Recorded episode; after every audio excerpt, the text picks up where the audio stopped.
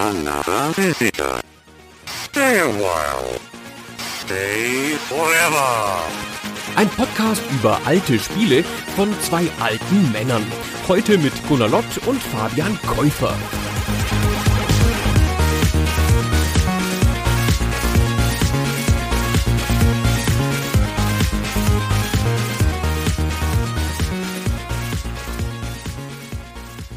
Hey Fabian. Hallo Gunnar. Ich freue mich so, weil wir gehen heute in graue Vorzeit zurück, was immer ein Grund zur Freude ist. Aber vor allen Dingen gehen wir auch in meine persönliche Spielergeschichte zurück. Wir reisen heute zu einem Spiel entwickelt 1981, erschienen dann 1982, also quasi so alt wie ich. Deswegen kenne ich es auch nicht aus meiner Kindheit und ich musste dir einfach Glauben schenken, dass es wirklich ein tolles Spiel sein wird, was wir heute besprechen. Es ist ein Spiel mit einem sehr großen Namen, was ich vorher tatsächlich noch nicht kannte. Es ist Utopia von Mattel für das Intellivision. Und du hast es damals ja auch schon gespielt, ne? Ja, ich bin nicht sicher, in welchem Jahr das war, ob das jetzt wirklich 82, 83 war. Aber ich habe ja diese Jugend auf dem Dorf und hatte diesen Freund, den Sascha, den ich schon verschiedentlich in Folgen erwähnt habe, der alles hatte. Also es ist halt unvorstellbar. Die Eltern hatten einen Video 2000 und einen Betamax. Oh. Also beides. Die hatten alle möglichen Elektronikgeräte und vor allen Dingen hatte der Sascha dann wirklich kontinuierlich quasi alles, was auf den Markt kam. Der hatte erst so ein Videospielgerät, so ein einfaches, nur mit Pong drauf und dann das Atari VCS übersprungen, dann gleich zum Intellivision. Nach dem Intellivision den VC20, dann den C64, VC20 und C64 dann den Amiga und ich glaube beim C64 hatte er sogar einen Akustikkoppler weiß bis heute nicht, wozu man das braucht, aber das war, wozu man das damals benutzt hat. So, der hat halt wirklich alles kontinuierlich so mitgenommen. Das war ganz schön toll, wenn man mit dem befreundet war und dann Zugang dazu hatte. Also zu diesen Systemen. War auch sehr beliebt, der Sascha. naja, jedenfalls hatte er dann halt relativ früh dieses Intellivision. Das war halt wirklich der Sprung von, ich komme mal am Nachmittag vorbei und wir spielen Pong zu ich komme mal am Nachmittag vorbei und da steht eine Konsole, die ist an einen Farbfernseher angeschlossen. Einen Farbfernseher. Und die ersten beiden Spiele, an die ich mich da erinnern kann, wir haben natürlich auch so Eishockey-Sachen gespielt. Wir kommen gleich noch dazu, was es beim Intellivision alles gab. Aber dann gab es halt zwei super komplexe Spiele. Und das eine war Utopia, über das wir heute reden. Und das andere war Dracula. Uh. Und bei Dracula, da läuft man als Vampir durch die Stadt und muss Leute beißen, was in sich ja schon schön ist. Und man kann sich in eine Fledermaus verwandeln. Und dann steuert man die Fledermaus. Und das war so, wow, ich bin eine Fledermaus. Und jetzt bewege ich mich ganz anders. Wow, das war so toll. Naja, und dieses Utopia haben wir wirklich Nachmittage durchgespielt. Das ist ja ein Zweispielerspiel. Wir erklären gleich mal, worum es da geht, aber das war richtig für eine lange Zeit unsere Beschäftigung. Ich habe kurz reingespielt und habe dann innegehalten und gedacht, ja krass, da hat Gunnar ein Spiel empfohlen, was wirklich was Besonderes ist, weil für mich, also schäme ich mich auch nicht, bin ich ein bisschen zu jung dafür, so ob es jetzt Atari 2600 oder Intellivision ist, so in meinem Kopf ist das so die gleiche Suppe aus super simplen Spielen, wo du ganz einfache Pixelgrafik hast. Es macht ein bisschen Piep und Pup und du hast eine Eintastensteuerung, irgendwelche ganz primitiven Abläufe zu steuern. Das ist jetzt meine sträflich oberflächliche Betrachtung dieser sehr, sehr alten Konsolensysteme. Und dann saß ich hier davon und habe gedacht, wow, das ist ja wirklich ein außergewöhnliches Spiel für seine Zeit. Und ich glaube, mit diesen vagen Bekundungen der Freude oder des Erstaunens über dieses Spiel kommen wir nicht mehr so lange hin, ohne darüber zu sprechen, was für eine Art von Spiel das denn eigentlich ist. Gunnar, vielleicht willst du da mal ein bisschen einsteigen, das zu beschreiben, um was es hier eigentlich geht. Das ist ein Zweispieler-Strategiespiel. Also wir müssen bedenken, wir sind hier dann im Jahr 1982 oder was weiß ich, 83, als ich es gespielt habe, so. Die allermeisten Spiele sind so, wie du sie beschreibst zu der Zeit. Da war Pac-Man schon eins der komplexeren. Und zur selben Zeit gibt es ja auch schon dann Computerrollenspiele, aber halt alles sehr textbasiert. Der IBM-PC ist 1981 auf den Markt gekommen, ist alles noch sehr frisch und jung und in diesem ganzen Bereich ist nichts festgefügt. Und dieses Utopia ist ein komplett neues Spielkonzept, das es einfach noch nicht gegeben hat. Auf dem Bildschirm sind zwei Inseln dargestellt. Die sind erstmal leer und jeder Spieler kontrolliert eine dieser Inseln. Die haben eine Bevölkerung, man hat eine Einkunft, also man kriegt Geld aus diesen beiden Inseln, je nachdem, wie viel Bevölkerung man hat. Und dann kann man da Gebäude bauen und Ernten anlegen und man muss die Bevölkerung versorgen und die Bevölkerung glücklich machen. Und das Spielziel ist, Happiness-Punkte zu erzielen. Also es gibt eine Wertung und das ist das Wohlergehen der Bevölkerung darin wetteifern die beiden Spieler. Also es kommt nicht darauf an, wie viel Geld man hat oder wie viele Fabriken man gebaut hat. Und es gibt auch keinen Kampf so richtig, wo man gegeneinander eintreten kann, mit einer kleinen Ausnahme. Es ist auch kein Kriegsspiel und man erobert den Gegner nicht. Man versucht einfach, die glücklichere Bevölkerung zu haben.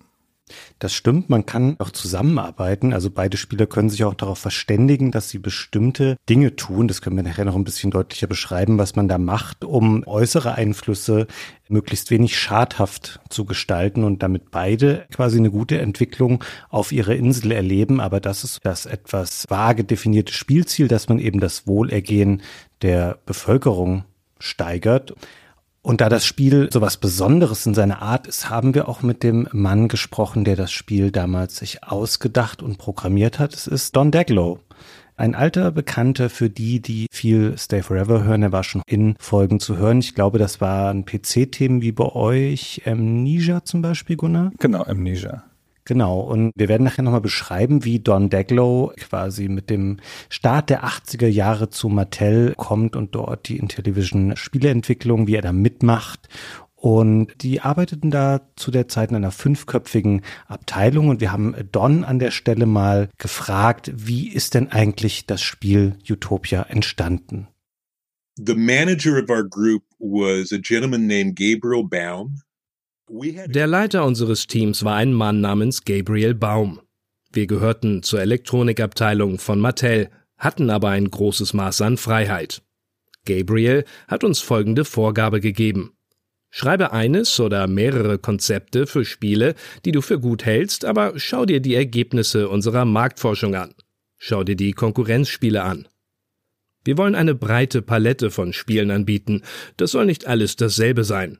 Also habe ich über etwas nachgedacht, das unser Portfolio erweitern könnte und kam so auf die Idee zu Utopia.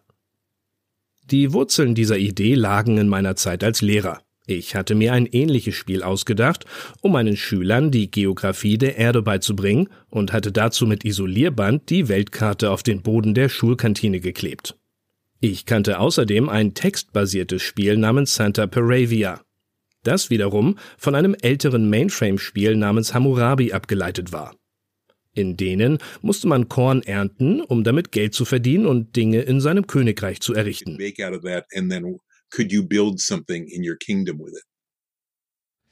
Ja, jetzt konnte man auf dem Intellivision aber nicht die ganze Welt auf den Bildschirm bringen, so wie Don Daglow das mit Klebeband gemacht hatte, wie er das beschrieben hat, auf dem Boden dieser Schulcafeteria. Und deswegen entstanden dann die beiden von Gunnar schon genannten Inseln. The island creates limits. Die Insel setzt Grenzen. Ich musste mir keine Gedanken mehr um Abgrenzung zwischen Ländern machen, weil alles vom Wasser umschlossen ist. Also habe ich ein Konzept geschrieben und eingereicht, in dem ich das Spiel als Strategiespiel mit Lernspielelementen beschrieb. Ich musste kein weiteres Konzept einreichen, weil dieses direkt akzeptiert wurde. Da hieß es dann, okay Don, mach dich an die Arbeit. Was, okay Don, start working on it. Zu Don Deckler kommen wir später nochmal. Lass uns nochmal zurückgehen zur grundlegenden Fantasie dieses Spiels und Dazu möchte ich ein bisschen aus der deutschen Anleitung zitieren. Ich habe mir vor Jahren einen Intellivision gekauft, um meine Jugend nachzuvollziehen und endlich dem Sascha gleichgestellt zu sein, indem ich nämlich auch ein Intellivision habe und nicht mehr bei fremden Leuten spielen muss.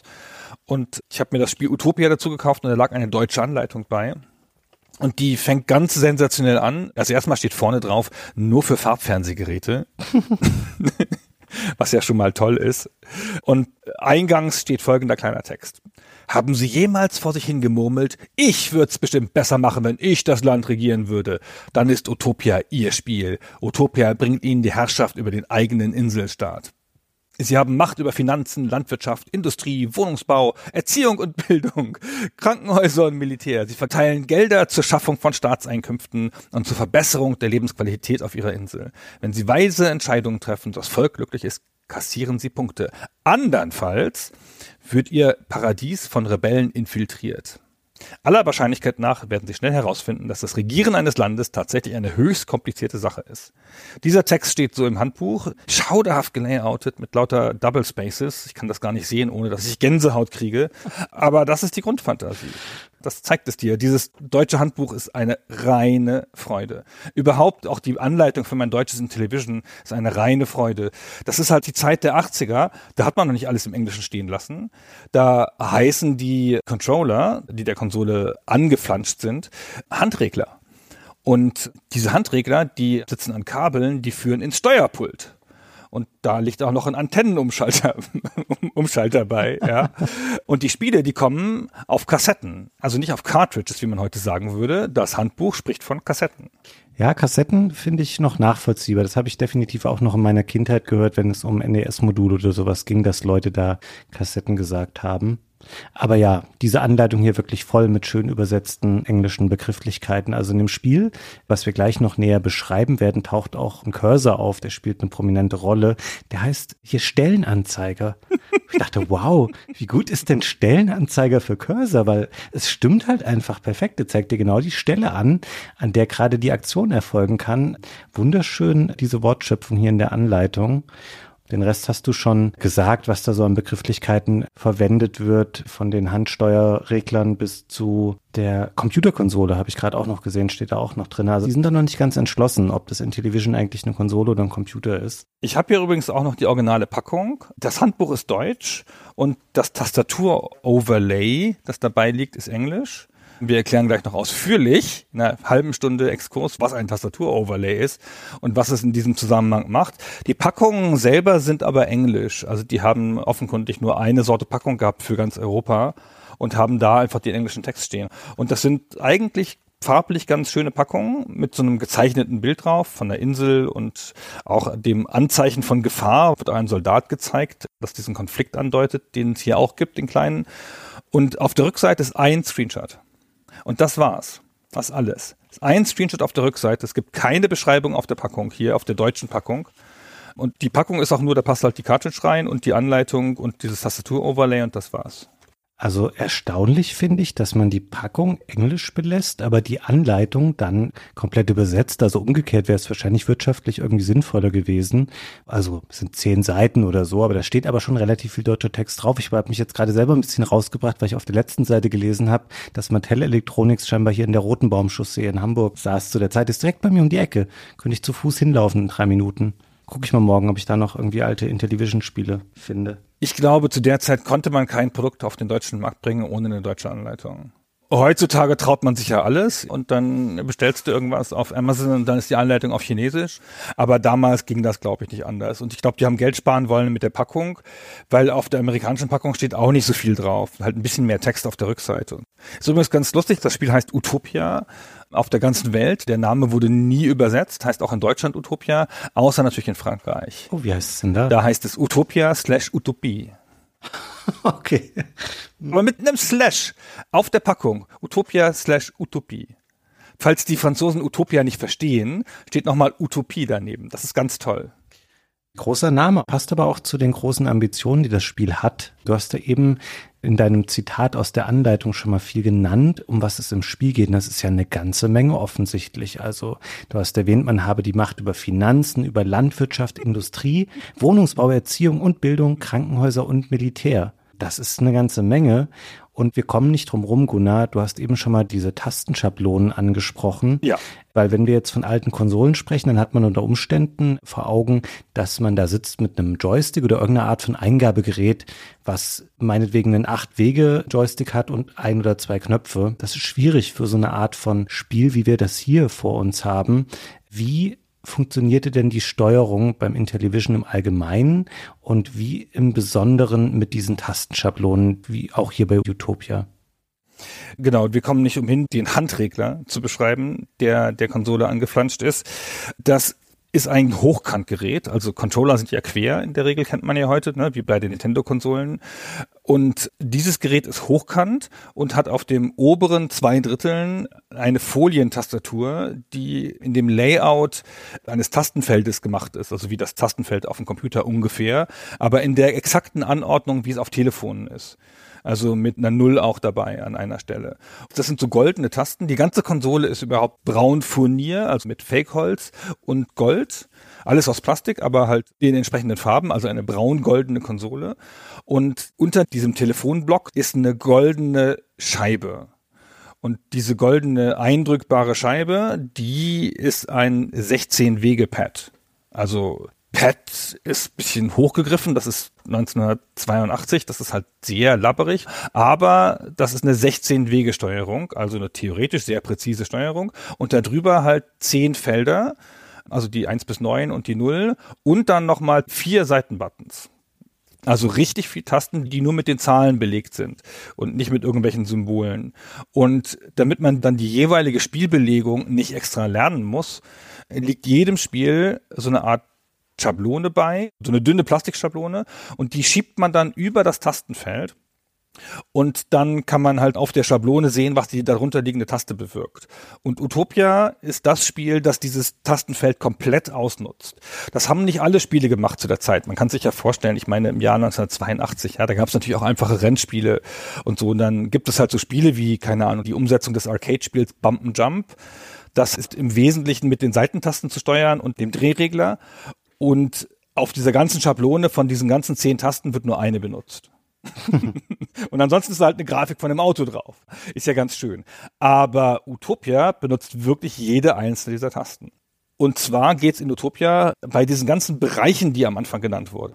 Wir kontrollieren ja die Finanzen und die Landwirtschaft und die Industrie und sowas. Diese ganzen Bereiche sind alle symbolisiert durch Gebäude, die man bauen kann typisches Strategiespielding, ne, Gebäude bauen. Man kann zum Beispiel eine Fabrik bauen und dann drückt man die Taste 2 oder auf der Schablone das Bild von der Fabrik und dann erscheint die an der richtigen Stelle, wenn man genug Geld hat. Und die Schablonentasten sind alle unterschiedliche Gebäude oder Einheiten, die man bauen kann. Das heißt, wenn man irgendwas bauen will, ist eigentlich ganz cool, dann muss man nicht wie bei modernen Spielen so eine Art Menü aufmachen oder so ein Pull-Down oder sowas wird man ja heute irgendwie machen und das daraus auswählen, sondern man tippt einfach auf dem Controller auf das entsprechende Icon. Genau, du tippst da drauf und wenn du das an der Stelle bauen kannst und wenn du genügend Gold noch hast, dann wird das Gebäude da platziert. Ansonsten kommt da so ein Quack-Sound, der dir sagt, nee, kannst du gerade nicht machen, weil du keine Kohle mehr hast. Das ist mir häufiger passiert. Ja, ganz schlimmer Quack-Sound ist das. Ja, geht durch und durch. Und wir können ja einfach mal die Gebäude durchgehen, die es ja. im Spiel gibt. Also wenn man das Spiel startet, dann liegen die beiden Inseln vor einem, umgeben von Wasser und die Inseln sind quasi gedrehte Versionen oder haben natürlich gleich viele Felder. Genau, damit die Spieler die gleichen Voraussetzungen haben. Richtig. Die eine liegt quasi links, die andere rechts und dann sind die leer und es gibt vier Bildschirmanzeigen am unteren Bildschirmrand, also einfach Zahlen. Das ist einmal unten links der Goldvorrat von Spieler 1, der beträgt am Anfang 100. Ebenso 100 Gold vorhanden bei Spieler 2. Das wird unten rechts angezeigt und dazwischen gibt es noch zwei Anzeigen, die zum einen darstellen, wie viele Runden noch zu spielen sind und wie viele Sekunden in der aktuellen Runde noch verbleiben. Das ist nämlich quasi das, was man selber vor dem Spielstart auch noch konfigurieren kann. Also es gibt Titelbild und dann stellt man zwei Werte ein. Das ist einmal die Anzahl der Runden zwischen 1 und 50 und die Rundendauer zwischen 30 und 120 Sekunden.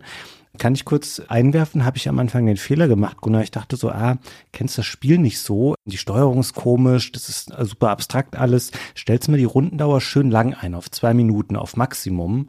Das macht das Spiel gar nicht unbedingt einfacher, weil das müssen wir gleich nochmal näher beschreiben, aber Einkommen wird halt generiert in der Pause zwischen den Runden oder Sachen, die irgendwas herstellen, die machen das halt einmal pro Runde und wenn eine Runde kürzer ist, dann hast du natürlich gefühlt häufiger Einkommen, mit dem du dann wieder irgendwas Neues in der nächsten Runde machen kannst.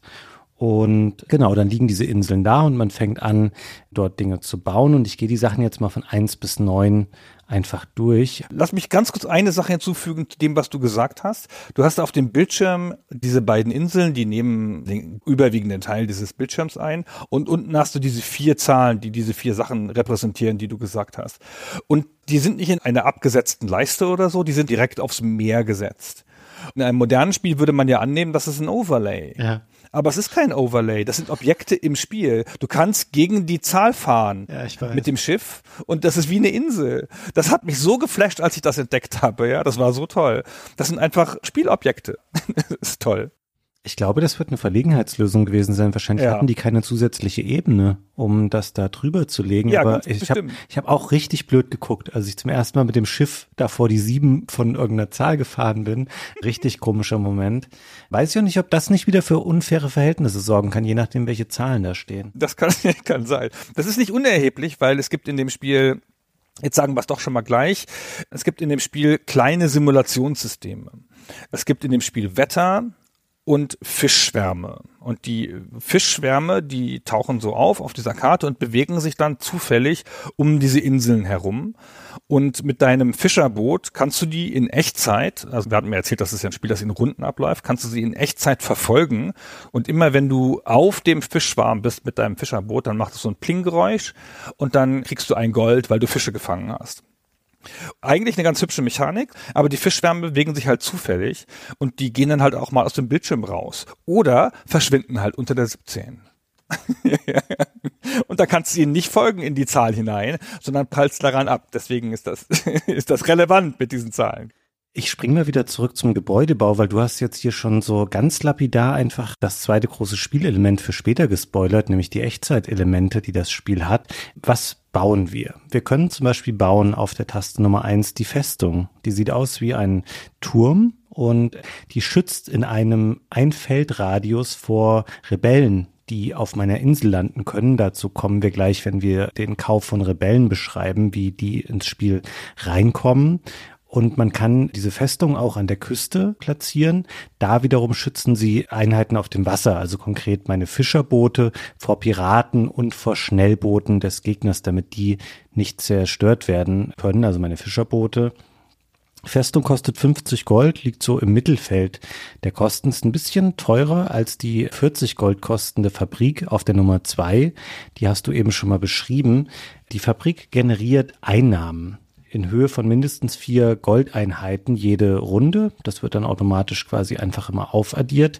Aber die Fabriken haben auch einen Nachteil. Es entsteht dadurch nämlich Luftverschmutzung und das mindert die Lebensqualität der Bevölkerung. Und wir erinnern uns, das große Ziel ist das Wohlergehen der Menschen, die auf meiner Insel leben. Das heißt, Fabriken vielleicht nicht die halbe Insel damit vollbauen, weil das verpestet die Luft. Und die drei fällt ein bisschen raus, weil sie wahnsinnig günstig ist. Ich bezahle hier nur drei Gold und kann dafür ein Getreidefeld kaufen. Und das Getreidefeld stellt mir zum einen Nahrung bereit für 500 Menschen, die auf meiner Insel leben. Und du hast eben schon mal so Zufallsobjekte angesprochen, die sich über die Spielwelt bewegen. Eins davon ist eine Regenwolke. Und das andere ist ein tropischer Sturm. Auch der kann den gleichen positiven Effekt haben. Wenn diese Objekte über meine Getreidefelder hinwegziehen, dann wird noch zusätzlich eine Goldeinheit generiert. Das klingt erstmal super, zumal man ja nur drei Gold bezahlt für so ein Getreidefeld. Allerdings verrottet das auch relativ schnell. Also das ist nicht genau definiert, aber im Durchschnitt nach drei Spielrunden hat so ein Getreidefeld ausgedient und dann ist es auch wieder aus dem Spiel raus. Ja. In der Anleitung heißt das sehr schön, ein Morgen Getreide. Also das ist ein deutsches Flächenmaß. Das ist nicht mal ein klar definiertes Flächenmaß. Ich glaube, bei uns in Norddeutschland war das ein Fünftel Hektar, kann aber auch ein ganzer Hektar sein oder ein halber Hektar. Jedenfalls würde ich sagen, dass von einem Morgen Getreide nicht 500 Leute leben können, aber vielleicht ist das auch ein bisschen kleinlich jetzt hier an der Stelle. Ja, das Spiel muss das immer pauschal so ein bisschen handhaben. Es gibt noch eine andere Einheit, die auch 500 Menschen betrifft. Das war wahrscheinlich das einfachste in der Rechnung. Und vielleicht noch ein Detail, weil ich das vergessen habe, damit wir das einmal gesagt haben. Die Sachen klingen jetzt in ihren Dimensionen vielleicht sehr unterschiedlich, aber die sind im Spiel alle immer ein Feld auf dieser Insel groß. Da gibt es keine Unterschiede. All diese neuen Einheiten, die wir hier jetzt besprechen, nehmen die gleiche Fläche im Spiel ein. Ich mache mich auch bloß darüber lustig, dass sie hier so spezifisch waren mit dem Morgengetreide in der deutschen Anleitung. Hätten sie halt einfach gesagt, eine Einheit Getreide oder ein Feld Getreide wäre alles okay gewesen. Und jetzt muss ich natürlich kalkulieren, ob das wirklich realistisch ist. Naja, das nächste Gebäude ist die Schule, kostet 35. Die hat nur positive Eigenschaften, die erhöht das Wohlergehen des Volkes und steigert die Produktivität der Fabriken erheblich. Und da können wir noch mal kurz überlegen, ob das wirklich eine Utopie ist, wenn hier die Kinder in der Schule komplett ausgebildet werden, um in den Fabriken effizienter zu arbeiten. Weil, naja, gut, ach, das ist, führt vielleicht zu weit, hier nochmal die Genese des Begriffs Utopie herzuleiten. Mhm. Es gibt auch noch ein Krankenhaus, das vergrößert die Einwohnerzahl und erhöht die Fabrikproduktivität. Ne, wenn du dann halt dir schön an der Häckselmaschine die Hand abgeschnitten hast, kommst du halt ins Krankenhaus und wirst wieder arbeitsfähig gemacht in Utopia. Entschuldigung. Dann gibt's das Wohnungsprojekt, das vergrößert die Harmonie auf der Insel durch Beschaffung von, also ich lese das wirklich vor, das vergrößert die Harmonie auf der Insel durch die Beschaffung von Wohnungen von 500 Menschen. Ja, das ist ein bisschen seltsam formuliert. Ich glaube, das heißt einfach nur, es vergrößert die Bevölkerungszahl, weil das auch ein Wert ist, den du dir anzeigen lassen kannst. Das machen nämlich die Tasten, die außen an dem Controller liegen. Darüber kannst du zum Beispiel die aktuelle Bevölkerungszahl dir anzeigen lassen und da musst du gucken, okay, habe ich eigentlich genügend Nahrung und genügend Wohnfläche dafür? Ich glaube, das ist damit gemeint. Das ist ein bisschen eckig übersetzt in der Anleitung. Genau, dann erzähl du mal die anderen Einheiten. Ja, jetzt wird's ein bisschen anders nochmal in der Art her. Das siebte ist eine Rebelleneinheit. Die kann ich kaufen für 30. Dann wird sie zufällig auf der gegnerischen Insel platziert. Also ich kann nicht mit dem Cursor festlegen, wo soll diese Einheit eigentlich stehen und dann blockiert sie das Feld, auf dem sie landet oder wenn sie irgendwo abgesetzt wird, wo ein Gebäude steht, dann wird das zerstört. Rebellen können relativ hartnäckig sein. Die bleiben so lange sitzen, bis auf der jeweiligen Insel die Lebenssituation wieder sich verbessert, also das Wohlergehen der Bevölkerung gesteigert wird. Und das ist so ein bisschen der Weg, wie man im Zweispielerspiel, wenn man das kompetitiv spielen möchte, dann kauft man solche Rebelleneinheiten. Allerdings entstehen die auch automatisch, wenn man sehr schlecht spielt. Man kann das beobachten, wenn man alleine spielt, was ich teilweise auch gemacht habe, dann liegt die zweite Insel ja einfach brach. Da spielt halt niemand, weil eine KI gibt es nicht, die damit spielen kann. Da tauchen auch Rebellen en masse dann auf, auch wenn ich die nicht kaufe, weil wahrscheinlich die Zufriedenheit der Bevölkerung verhältnismäßig gering ist, weil einfach gar nichts passiert auf dieser Insel, auf der sie leben. Anyway, danach kommen noch zwei Boote. Und die sind super interessant. Wir haben zum einen das Schnellboot im Englischen PT-Boat genannt und das hat offensive und defensive Eigenschaften. Das kann Fischerboote der Gegnerseite zerstören und es kann die eigenen Fischerboote schützen, indem es quasi bei Piratenschiffen und bei Schnellbooten der Gegenseite sich einfach in den Weg stellt. Es kann ihn nicht versenken, leider, aber es kann quasi eine Blockade hier errichten und dann haben wir noch das Fischerboot, das kostet 25 und hier empfiehlt die Anleitung, ja, kauft ihr das mal ganz schnell. Würde ich auch zu raten auf Basis meiner Eindrücke, weil das zum einen Goldeinnahmen erwirtschaftet, jede Runde automatisch und auch Nahrung für 500 Menschen. Plus es gibt noch diesen Faktor, den du eben schon mal angerissen hast, dass die Fischerboote Fischschwärmen die random auf der Karte erscheinen, hinterherfahren können. Und solange sie das tun, sammeln sie weiter Gold ein. Das Besondere an den beiden Booten, an dem Schnellboot und an dem Fischerboot ist, dass ich die selber steuern kann. Ich sage dann, okay, meine Bauphase ist abgeschlossen. Ich habe jetzt alles gebaut. Ich habe vielleicht auch kein Gold mehr, aber hier sind noch 37 Sekunden Rundenzeit auf der Uhr. Oder ich sehe, ah, da fahren ja jetzt gerade zwei Schnellboote des Gegners auf meine Fischerboote zu und ich muss da intervenieren oder es taucht ein Wirbelsturm auf, der mein Fischerboot versenken würde. Ich fahre das mal lieber aus dem Weg. Dann kann ich eine Taste drücken auf dem Controller und dann kann ich mit der Steuerscheibe den Cursor auf eins der Boote lenken, das anklicken und dann steuere ich dieses Boot direkt, bis ich diesen Modus wieder verlasse und hier hat Don Deglow so nebenbei die Echtzeitstrategie, ich will jetzt nicht sagen miterfunden, das wäre vielleicht ein bisschen hochgegriffen, aber er vermischt hier die Rundenstrategie, die dieses Spiel primär ausmacht, mit Echtzeitelementen, die das Spiel auch sehr, sehr stark verändern. Also als ich gemerkt habe, wie viel man hier wirklich machen kann und muss, indem man eben noch diese Boote jede Runde steuert, wird das Spiel auf einmal sehr, sehr viel anspruchsvoller und auch aufregender, als es das ohne dieses Element wäre. Das ist richtig. Dieses rundenbasierte ist natürlich eh eingeschränkt durch die Tatsache, dass du ablaufendes Zeitlimit hast für jede Runde und dass du deine Entscheidungen unter Zeitdruck fällen musst. Und auch das Setzen der Gebäude und so ist es ja alles in dieser ablaufenden Zeit. Aber dieser coole Aspekt, dass du halt dann das unterbrechen kannst und dann noch reagieren kannst, indem du Einheiten echtzeitmäßig bewegst, sogar in den Kampf, wenn es um das Schnellboot geht, gegen das andere Fischerboot, das ist ein super Aspekt, weil es dieser Rundenzeit so einen Sinn gibt. Sonst könnte man einfach Runden machen, die unbegrenzt lang sind oder sowas und dann halt einfach den Spieler so lange ziehen lassen. Aber es ist ja ein Zweispielerspiel. Du musst ja die Runden begrenzen, weil sonst langweilt sich der eine zu Tode, während der andere sich da verkünstelt auf seiner Insel. Das heißt, du hast diese limitierte Zeit, die halt abläuft. Und jetzt musst du richtige Entscheidungen treffen. Nicht nur baue ich noch das Gebäude dahin oder mache ich da jetzt noch Morgen Getreide dahin zwischen die Gebäude, sondern auch noch, ah, höre ich jetzt mit dem Bauen auf, um mein Boot zu retten? Oder sollte ich schnell jetzt selber die Gegner angreifen mit meinem PT-Boot, also mit meinem Schnellboot? Das macht das Spiel sehr viel interessanter, gerade im Zweispieler-Modus und macht es auch einfach besonders für diese Zeit.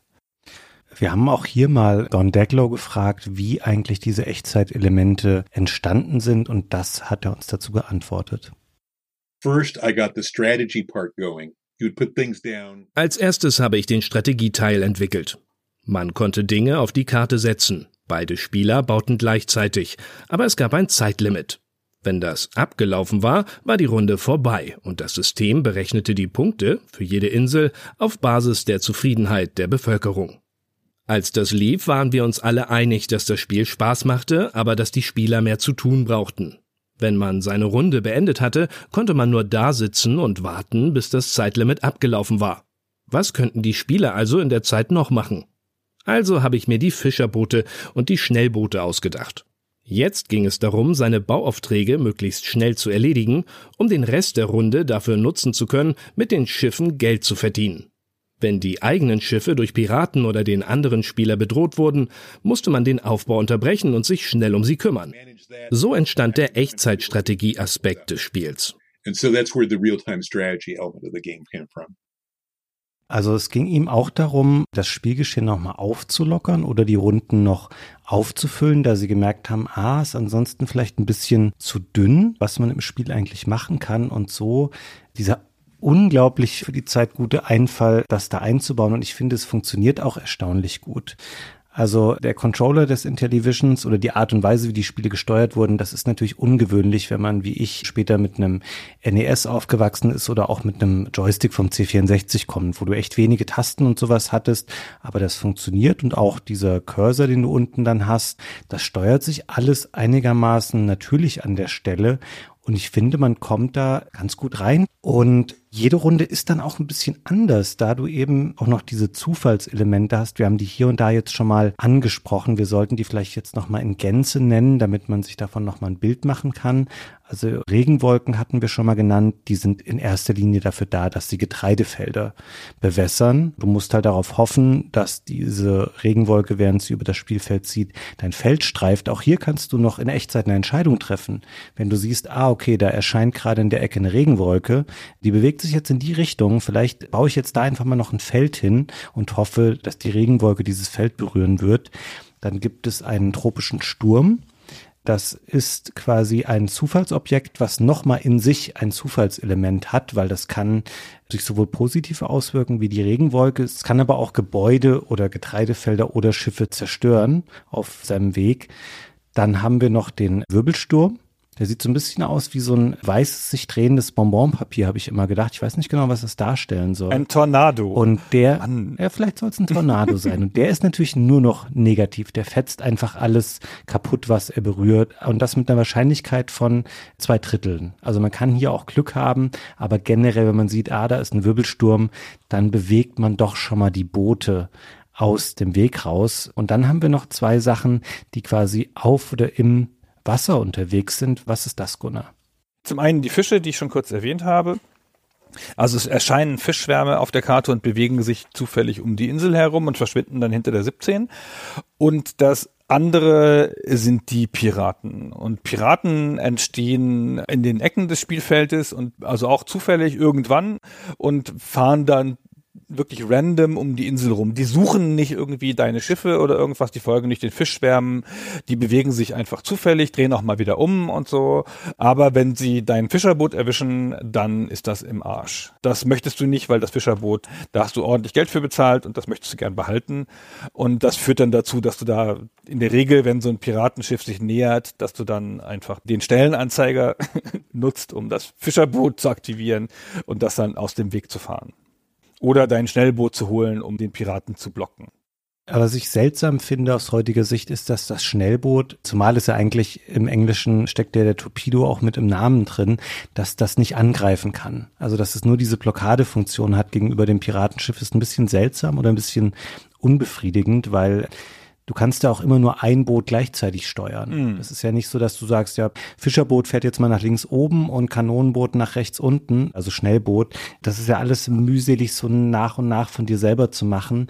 Und es gibt schon bestimmte Sachen, da weißt du eigentlich, das kannst du dauerhaft dann nicht aufhalten. Wenn da jetzt zwei Piratenschiffe ankommen, wird das irgendwann ein bisschen müßig, weil gleichzeitig willst du ja auf deiner Insel auch noch Sachen machen. Und durch das, was das Spiel macht, also durch die Vermischung von klassischem Bauen plus diese Echtzeitelemente, erhöht sich der Druck so immens, finde ich. Also am Anfang guckt man halt eher mal so zu und denkt so, hm, ja, okay, ich habe jetzt hier noch 40 Gold übrig, da kaufe ich mir noch ein Fischerboot und baue noch zwei Felder.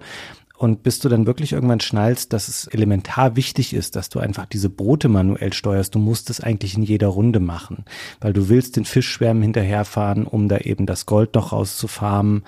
Und ja, du kannst eigentlich in jeder Runde nicht alles machen, was du gerne machen würdest, weil du musst immer irgendwo Abstriche machen und sagen, okay, das ist mir jetzt gerade wichtiger. Und dann taucht vielleicht noch so eine Rebelleneinheit irgendwo auf deiner Karte auf. Und dann hast du so viele Sachen auf einmal, mit denen du dich zeitgleich befassen musst. Das geht tatsächlich fast gar nicht. Und das Gute ist, du weißt, dass es dem zweiten Spieler auch nicht anders geht, weil der mit den gleichen Aspekten auch zu tun hat. Und hier muss man sagen, das funktioniert zum Glück ganz gut. Also Don Deglo sagte uns im Gespräch, dass er sehr, sehr viel Zeit am Ende damit verbracht hat, das Balancing einzustellen, also zu gucken, dass diese ganzen Stürme und Piratenschiffe und all die Sachen, dass die die Spieler in gleichem Maße auch betreffen und nicht einer da irgendwie bevorteilt wird, je nachdem auf welcher Seite man spielt. Also es ist ein erstaunlich anspruchsvolles oder komplexes Spiel für die Zeit. Also ich war da richtig geflasht, als ich davor saß. Du hast am Anfang ganz kurz mal gesagt, dass man seine Bauphase abschließt und dann halt mit den Schiffen hantiert. Das ist ja das Schöne, dass man die Bauphase nie so richtig abschließt. Stimmt. Dann muss man doch noch mal ein Feld pflanzen, wie du gesagt hast, weil da ein Sturm kommt und man den ausnutzen will. Dann möchte man doch noch mal eine Festung bauen, weil Feinde erschienen sind oder es fällt einem auf, dass die gegnerische Punktzahl zu hoch ist und dass man da vielleicht doch einen Rebellen holen sollte und so. Also es ist schon alles ganz cool. Man schaltet immer hin und her und das Verfolgen von Fischschwärmen mit dem Fischerboot, damit du Gold machst, das ist die Luxusfunktion. Das ist das, was du machst, wenn du super viel Zeit hast, dann machst du noch das. Hm. Ja, aber das kannst du nur machen, wenn nicht vorher noch lauter dringende Sachen sind, wie dass dein Boot gefährdet ist oder dass irgendwas anderes oder dass ein Sturm kommt oder so. Ja, also ich habe schon das Gefühl, dass das Spiel setzt das ein bisschen voraus. Also zumindest wenn da zwei Leute gegeneinander spielen, die das spielen. Nee, genau, du brauchst dieses Geld auch. Es ist nicht viel Geld, aber es ist halt relativ safes Geld. Du hast mit 100 Goldbarren, nennt das die deutsche Anleitung, 100 Goldbarren angefangen. Damit kannst du zwei Gebäude bauen. Also wenn es ein Krankenhaus dabei ist, dann auch noch nicht mal zwei. Und das ist nicht so viel, das reicht nicht so weit. Zwar kannst du damit viel Getreide anpflanzen, aber Getreide geht auch wieder weg und so, das ist gar nicht immer so effizient. Und danach kriegst du in jeder Runde noch zehn. Und das ist dann schon nicht mehr so viel. Und wenn du halt sagst, okay, wenn ich in der Runde noch schaffe, drei Sekunden auf dem Fischwarm zu sein, dann habe ich ja schon meine Einnahmen um 30 Prozent gesteigert. Das ist gar nicht unwesentlich. Das heißt, du musst das schon machen und das ist auch wichtig. Aber das geht halt wirklich nur, wenn du den Kopf frei hast und da nicht noch was anderes passiert. Und das ist echt schön so. Ja, man braucht doch wirklich einige Runden, um ein bisschen das Spiel zu verstehen. Also das Spiel gibt dir ja kein direktes Feedback im Sinne von, da ist jemand, der dir sagt, ja, das hast du aber gut gemacht oder das hast du schlecht gemacht, sondern du musst da halt wirklich immer gucken, wie entwickeln sich diese Zahlenwerte weiter, also Bevölkerungsanzahl, Wohlergehen der Bevölkerung, was steht auf meinem Konto drauf an Gold? Und dann musst du selber erkennen, ah, okay, die letzten sieben Runden habe ich jetzt offensichtlich ganz gut gespielt, weil sich das gut entwickelt hat, weil es gibt eben auch so viele sich gegenseitig beeinflussende Faktoren, wie die Verschmutzung, die durch Fabriken entsteht oder das Krankenhaus zum Beispiel sorgt auch dafür, dass die Bevölkerungszahl wächst und die Leute wollen aber auch wieder ernährt werden auf der anderen Seite. Und ich habe auch oft den Fehler gemacht, am Anfang zu denken, ah, okay, ich baue jedes freie Feld mit Getreide voll. Aber das bringt halt gar nicht so viel. Also zum einen, je später du das Getreide halt baust in der Runde, desto weniger kann das in dieser Runde überhaupt noch bringen, weil die Wahrscheinlichkeit immer geringer wird, dass es Regen abbekommt. Und ansonsten erwirtschaftet es ja super wenig Einnahmen. Und Nahrung brauchst du natürlich auch nur so, dass du halt den Bedarf der Bevölkerung gedeckt hast und so eine Überversorgung bringt dir hier auch nichts. Und dann macht man das erstmal, bis man später denkt, ah, okay, statt zehn Getreidefeldern hätte ich vielleicht auch warten können und dafür eine Schule bauen können.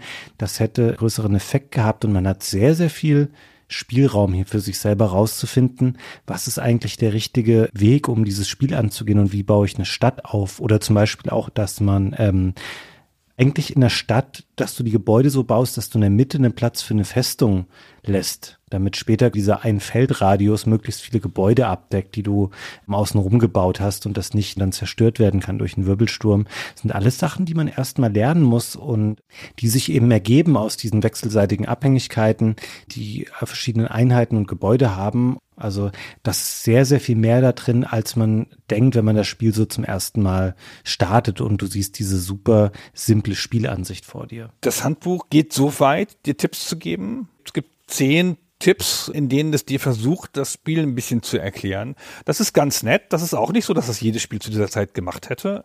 Und da sagt es dir zum Beispiel eine Baureihenfolge. Ist gar nicht perfekt, aber das ist das, was man schon mal machen kann. Es sagt halt, du sollst zuerst ein Fischerboot bauen dann Wohnungen und dann die Fabrik, weil die Fabriken das Bevölkerungswachstum verlangsamen. Ich finde es so schön, dass da drüber steht, so gewinnen sie den Regierungspreis. ja, den Regierungspreis, genau. Und dann erklärt es sehr schön, dass die Krankenhäuser die Produktivität erhöhen, aber halt auch die äh, Bevölkerungszahl so steigert. Und was du schon vorhin angedeutet hast, die steigernde Bevölkerungszahl ist ja nicht per se wünschenswert, wenn du sie nicht ernähren kannst. Also das Krankenhaus sollst du erst später bauen, um den vollen Bonus zu kriegen und so. Und es sagt, und das finde ich besonders schön, es schlägt dir eine gemeinsame Taktik vor für kooperatives Spiel. Es sagt nämlich, pass auf, beide Spieler kaufen sich als allererstes Schnellboot und stellen die in die Ecken der Landkarte, also der Spielwelt, da, wo normalerweise die Piraten herkommen. Und dann lässt man sie in Absprache Sprache da stehen und spielt dann ein piratenfreies Spiel, weil die Piraten da nicht durchkommen. Das ist nicht ganz hundertprozentig zuverlässig, diese Technik, aber es ist echt eine coole Idee, dem Spieler so im Handbuch gleich aufzuzeigen, dass es ja einen Grund gibt, warum man kooperativ spielen könnte. Mhm. Ja, finde ich schön, dass das da auch mit aufgezeigt wird. Also ich muss natürlich aber auch sagen, ich finde es schon schade, dass man Utopia nicht alleine spielen kann gegen eine KI, aber es liegt natürlich auf der Hand, warum das so war. Also auch hier haben wir Don Deglow gefragt und er hat dann gesagt, na ja, die Konsolen seien viel zu primitiv gewesen um hier eine KI zu ermöglichen. Und sie hatten ja nur diese 4K an Speicher zur Verfügung und da hätte halt keine KI reingepasst, die hier gegen den Menschen spielen kann. Es war aber nicht der einzige Grund. Also er hat auch gesagt, dass sie viel Marktforschungsdaten vorliegen hatten, die besagt haben, dass Intellivision-Käufer zwei Spielerspiele spielen wollten. Und das war ja auch so quasi vorgesehen in der Konsole schon. Also war da so angelegt mit diesen zwei angetackerten Controllern, die da dran waren. Und deswegen sagte er, hätten sie halt auch als Designer auch daran geglaubt, an dieses Konzept. Und das Marketing hätte das auch getan. Und deswegen sei das für ihn auch mehr oder weniger selbstverständlich gewesen, dass das Spiel eigentlich nur für zwei Spieler konzipiert war. Und ich habe hier mit einer ganz anderen Absicht eigentlich, ich habe nämlich in einem ganz alten Games-Magazin aus 1982 einen Artikel rausgesucht über Utopia. Und darin habe ich eine Anzeige von Atari entdeckt, die das Atari 2600 beworben haben, und das war auf jeden Fall ein Punkt, den Atari genutzt hat in der Argumentation gegen das Intellivision. Also ich habe diese Anzeige hier vor mir und da wird dann gesagt, also ich übersetze das jetzt mal sinngemäß aus dem Englischen, du brauchst keine zwei Leute, um mit dem Atari 2600 zu spielen und all die besten Atari-Spiele können von einem Einzelspieler auch genossen werden. Plus, ich habe dann noch weitergeguckt auf diese ganzen Keyfacts dieser Anzeige. Simple, straightforward Controllers. Da steht drinne, mit manchen Spielecontrollern für andere Konsolen ist das Steuern so viel Spaß, wie das Schreiben auf einer Tastatur zu lernen. Fand ich so schön, wie Atari dagegen das Intellivision umgestänkert hat und natürlich auch den Punkt, das ist ein Magazin aus 1982, da ist das Atari 2600 schon alt. Da kostet es einfach deutlich weniger und das stellen Sie ja auch nochmal hervor. Das waren ja alles Schwierigkeiten der Plattform Intellivision. Wir spielen hier mal an der Stelle einen Ausschnitt aus einer Fernsehwerbung von Intellivision ein, weil die beiden Firmen haben sich echt nichts geschenkt. Ja, die haben sich wirklich nichts geschenkt und Intellivision hat sich immer gegen Atari gewandt, ganz direkt und hat immer verglichen. So, gucken Sie sich doch mal die Spiele an. Gucken Sie sich doch mal die Spiele an. Wie sehen denn die aus? Und dazu hören wir mal einen Autor von George Plimpton, der Baseball und Football auf dem Intellivision und dem Atari beschreibt und vergleicht in einem TV-Spot von 1981. Here's an easy question for you. Which of these games is the closest thing to the real thing? A, in television Major League Baseball. B, Atari Baseball. Here they are again, close up. A, in television. B, Atari. If you thought A in television, you're absolutely correct. You see, I told you this question was easy. Aber wir wollen auch nicht so viel über das Intellivision an sich reden. Da machen wir mal eine Stay Forever Technik Folge zu. Das ist versprochen. Ich kann nicht sagen, wann, ob in diesem Jahrzehnt oder einem anderen, aber irgendwann machen wir da mal eine zu. Es ist eine faszinierende Konsole. Vor allen Dingen auch technisch, weil es war auf eine Art eine 16-Bit-Konsole, weit vor den richtigen 16-Bit-Konsolen, die aber angetreten ist gegen eine 8-Bit-Konsole, das Atari und das hat dazu geführt, eben, was wir eben im TV-Spot gehört haben, dass die Spiele schon sehr viel besser aussahen als die VCS-Spiele. Und es war auch auf ihre Art eine erfolgreiche Konsole, zumindest mal in den USA jedenfalls ein paar Jahre lang. Wir erinnern uns, es wird immer mal wieder erwähnt, dass 1983 der Konsolenmarkt in den USA zusammengebrochen ist und dann war alles weg und dann mussten Atari VCS-Module in der Wüste vergraben werden. Wir erinnern uns an diese ganzen Sachen. Dieser Videogame Crash hat auch das Intellivision vom Markt genommen und damit war dann so ein bisschen die Hegemonie der amerikanischen Konsolenhersteller vorbei und dann begann die Zeit von Nintendo und Sega. Aber in der Zeit zwischen 1980 1980 und 1983 haben sie immerhin in den USA einen Marktanteil von bis zu 20 Prozent erreicht und haben drei Millionen Intellivision-Konsolen verkauft. Ich weiß nicht, wie die Zahlen in Europa aussahen, aber das war schon gar keine so ganz schlechte Zahl für eine relativ teure Konsole. Ja, also man kann eigentlich sagen, zumindest wenn wir auf Amerika gucken, war die Intellivision-Konsole der Konkurrent zum Atari 2600, also wirklich eine Plattform, die ernst zu nehmen war. Und ich finde hier auch, also der Videospiel-Crash ist aus mehreren Perspektiven natürlich bedauerlich, aber mal zu wissen, wie wäre sowas weiter verlaufen, wenn das nicht passiert wäre. Und der ganze Laden fällt ja dann ziemlich auseinander und Mattel verkauft dann die Intellivision-Sparte weiter und eine andere Firma betreibt das noch bis 1990. Es erscheinen aber viel weniger Spiele und die Plattform ist nicht mehr so relevant. Das Intellivision hat auf jeden Fall ein paar gute Jahre und macht da eben auch wirklich interessante Spiele, wie eben auch das Utopia. Und die hatten ja auch den Anspruch, so von wegen, na, wir möchten nicht einfach auch die simplen Arcade-Spiele machen wie Atari. Das war das, wo Atari stark drin war. Die hatten da super große Namen auf ihrer Plattform und Mattel hat gesagt, nee, wir wollen bewusst was anderes machen. Die haben angefangen, also jetzt auch nicht super originell, am Anfang gab es viele Sportspiele. Die haben sich deswegen gut verkauft, weil da eben auch Sachen drauf standen wie Major League Baseball, also die hatten offizielle Lizenzen. Sie hatten aber das Problem, dass sie komplett darauf angewiesen waren, dass sie selbst die Spiele machten. Also viele andere Firmen, so wie Activision oder später auch Sega, die haben so erst ab 1982, 83 dann angefangen, das Intellivision zu supporten. Das heißt, Mattel musste alle Spiele selbst machen. Und so die ersten knapp 20 haben sie alle extern entwickeln lassen. Bei einer Firma namens APH Technological Consulting. Und im Wesentlichen, jetzt mal vereinfacht gesprochen, haben da beaufsichtigte Studenten diese Spiele programmiert. Und deswegen waren die auch nicht so hammergut bis Mattel dann eben auf den Trichter kam und gesagt hat, ja, wir wollen schon gern eine eigene Spieledivision aufbauen, also mit Leuten, die das können, die wir hier bei uns anstellen. Und das ist natürlich nicht so einfach zu der Zeit überhaupt Leute zu finden, die da schon Standing haben und sowas können. Und die sollen uns dann wirklich innovative, gute Spiele machen. Und wir haben hier auch mal Don Daglow gefragt, wie er eigentlich im Jahr 1980 dann bei Mattel gelandet ist. Okay, now we have to build our own group of video game designers because we're making Okay, video games. wir müssen jetzt also unser eigenes Team aus Videospieldesignern aufbauen. Und gerade als das passiert, als Mattel diesen Prozess startet, fährt anderswo in Südkalifornien gerade ein junger Mann im Auto von der Arbeit nach Hause. Auf der Arbeit läuft es nicht besonders gut für ihn. Er ist Lehrer und Assistenzbereichleiter für die örtlichen Schulen. Ein sehr politisches und nicht besonders spaßiges Amt, auch weil es im Schulsystem einige ausgesprochen unangenehme Leute gibt. Der junge Mann hört auf seiner Fahrt einen Werbespot im Radio. Möchtest du gerne in der aufregenden Welt der Videospiele arbeiten? Ich hatte neun Jahre lang Spiele für Mainframes geschrieben, also dachte ich, ja, das möchte ich.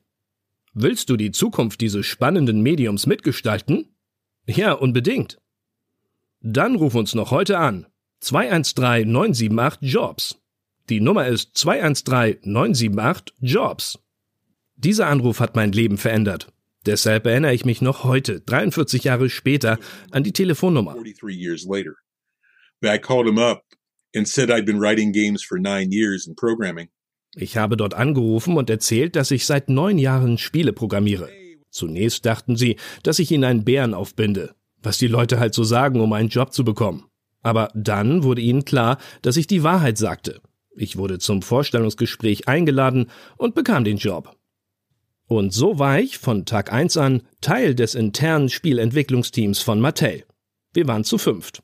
Ein Teamleiter und vier Programmierer, und ich war ab dem ersten Teammeeting am ersten Tag dabei. Ich erzähle das so lustig, aber es war unfassbares Glück. Was, wenn ich an dem Tag nicht Radio gehört hätte? Fortune. What if I hadn't been listening to the radio that day? Das ist ja eine tolle Geschichte. Und das ist so eine typische frühe Jahre Pionierzeitgeschichte, weil alle Leute da irgendeine so Art von Quereinstieg gemacht haben. Das gab ja keinen übereinstimmenden, klaren Weg in die Branche. Die allermeisten Leute haben irgendwie zu Hause angefangen, irgendwas zu programmieren oder an den Unis.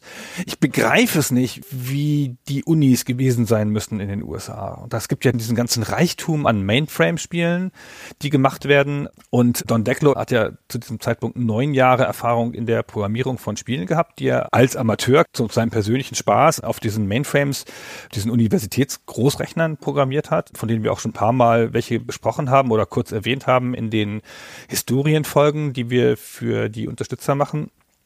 Also bekanntermaßen ein D&D-Spiel oder ein Star Trek-Spiel waren dabei. Und ich war ja auch in Deutschland auf einer Uni und da hatten wir aber keine Computer. Also ich habe ja nicht Informatik studiert, okay, aber da gab es keine Computer. Es gab keine Computer in den Dormitories, also in den Studentenwohnheimen und es gab auch keine Computer so frei zugänglich in der Uni überall. Ich habe schön meine Recherche auf Microfiche gemacht in der Uni-Bibliothek. Ich weiß nicht, was die Amis hatten, ey. Don Decklo hat an anderer Stelle nochmal gesagt, dass er das Glück hatte an dem College, wo er war, an diesem Pomona College. Das war eine der ganz wenigen Bildungseinrichtungen, wo die damals auch Rechner hatten für Leute, die die nicht für ihr Studium unbedingt brauchten. Und so kam er dann daran. Bei ihm war das dann nochmal ein bisschen anders. Der hat ja nicht gesagt, ah, ich will unbedingt Spiele entwickeln, sondern für den war das so eine andere Art des Geschichtenerzählens dann einfach, dass er sich da hingesetzt hat und in diesen Rechner irgendwelchen Text eingegeben hat und der Rechner hat ihm dann Text quasi wieder ausgegeben. Das fand er so spannend, weil er ein Potenzial für eine andere Art von Geschichten darin einfach gesehen hat. Und so ist er dann dahin gekommen. Und natürlich die Sachen, die er fast zehn Jahre später für Mattel macht, für das Intellivision, ist natürlich was komplett anderes. Eine ganz andere Art von dann auch nur grafikbasierten Spielen, die da entstehen. Aber ist natürlich toll, wenn du, also keine Ahnung, es war ja fast klar, dass du diesen Job bekommen wird, wenn du einfach sagen kannst, ich mache fast schon zehn Jahre Spiele und das im Jahr 1980, Ja, genau. wo das ganze Geschäft scheinbar gerade erst so durch die Tür reinkommt. Ja, er hat das auch so nett beschrieben, dass sie das kaum geglaubt haben, natürlich, dass er gesagt hat, hier neun Jahre Spieleerfahrung. Das ist schon echt eine sehr coole Geschichte. Aber man sieht halt, es gibt bestimmt viele Leute in den USA oder in Europa zu dieser Zeit, die irgendwie das Talent haben oder die Fähigkeiten haben, in dieser Branche zu arbeiten. Aber die Branche ist natürlich noch so klein und es gibt auch nur ganz wenige Einstiegsmöglichkeiten, die immer Zufall sind. Ja, es gibt ja keine großen Systeme, wo man solche Stellenanzeigen nachlesen kann oder sowas. Es gibt keine Aufrufe auf Twitter. In dem Lokalradio ja auch noch. Hört er dann halt so eine Stellenanzeige Zufall, ja. Hätte er jetzt einen anderen Sender gewählt oder wäre nicht Auto gefahren und diese Zeit hätte das halt nicht gehört. Solche Sachen werden ja dann nicht flächendeckend gesendet. Ja. Die laufen dann halt paar Mal. Und dann hat man genug Leute oder man hat nicht genug Leute. Alles totaler Zufall. Und es hat natürlich fundamental seine Karriere geändert. Der ist ja eine richtig große Nummer noch geworden, der Don Decklow. Grundsätzlich in der Spielebranche ist heute eine quasi legendäre Figur. Hat viele öffentliche Rollen übernommen in Entwicklerorganisationen, in Non-Profit-Organisationen und so. Hat sein eigenes Studio gegründet, war damit super erfolgreich. Stormfront Studios, die waren in den Fortune 500, also in diesen 500 größten amerikanischen Firmen, da war er drin mit Stormfront Studios und hat ein legendäres anderes Spiel gemacht, das wir vielleicht auch mal irgendwann besprechen, vielleicht aber auch nicht. Ich weiß es noch nicht.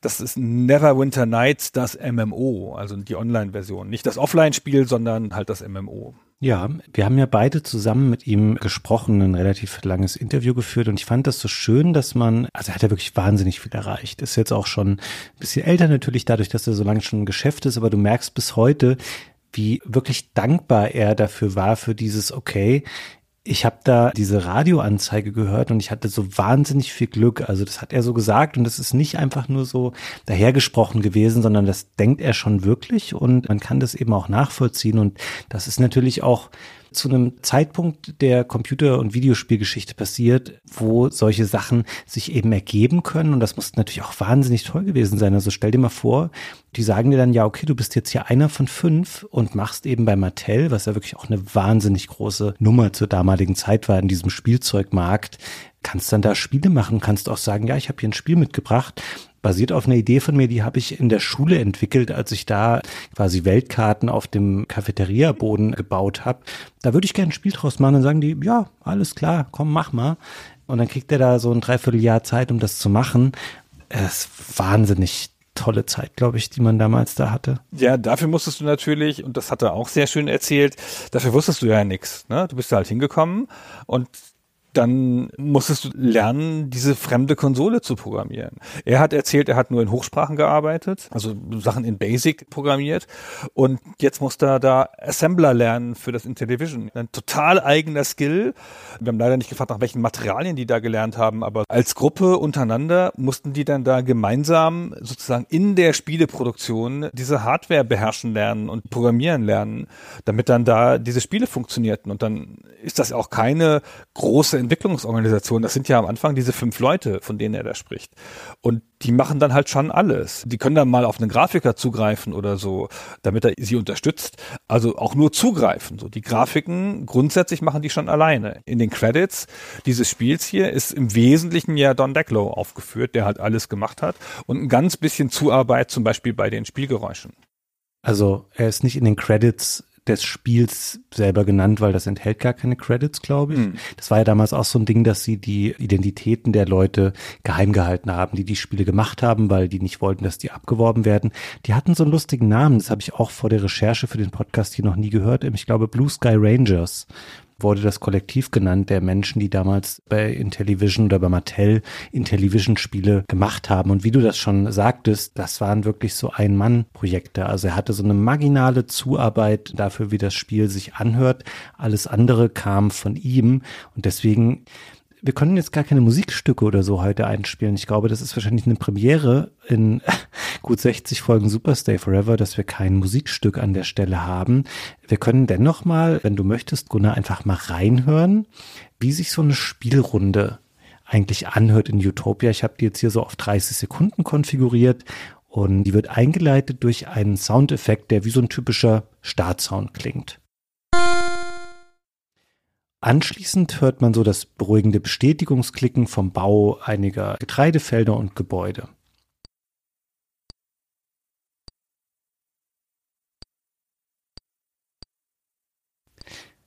Danach übersehe ich dann, dass mir das Geld fehlt, um noch mehr zu bauen. Und da kommt dann dieser Quack-Sound, den ich vorhin schon mal erwähnt habe, der dich dafür bestraft. Ja, wenigstens an der Stelle habe ich jetzt das Glück, dass hier zwei Regenwolken Wasser auf unsere Felder gießen und das hört man auch in einem Soundeffekt. Und dann leider im Anschluss zerfetzt ein Wirbelsturm ein Piratenschiff im Nordwesten. Also was heißt leider? Ist für mich ja eigentlich gut. Schade für die Piraten auf dem Schiff.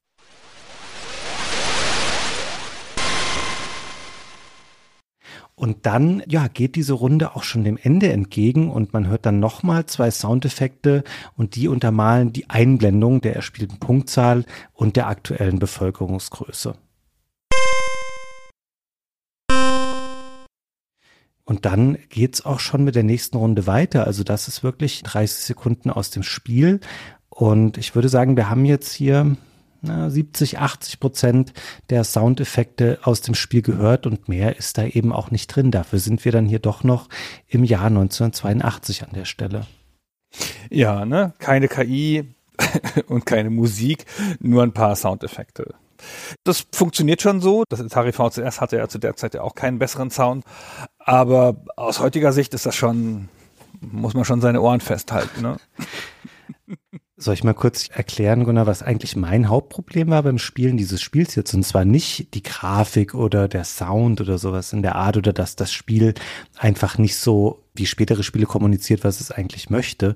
Mein Problem war wirklich in erster Linie die Steuerung weil ich besitze keinen Intellivision. Das ist ja ein System, was für mich nie eine Rolle gespielt hat. Und habe da gedacht, ja gut, spielst du am Emulator ist wahnsinnig schwierig, das Intellivision-Spielgefühl in irgendeiner Form auf einer modernen Plattform nachzuempfinden, weil sich das gar nicht übertragen lässt auf irgendwelche späteren Konsolencontroller. Also da hast du vielleicht noch zwölf Tasten, aber die sind halt beliebig verteilt über diesen Controller und du hast dieses Overlay nicht, du weißt nicht genau, welche Taste macht jetzt eigentlich was. Und ich habe dann eine Version tatsächlich gefunden, wo ich gedacht habe, ah ja, hier kann ich das gewinnbringend spielen. Und das war tatsächlich für den Nintendo DS DS.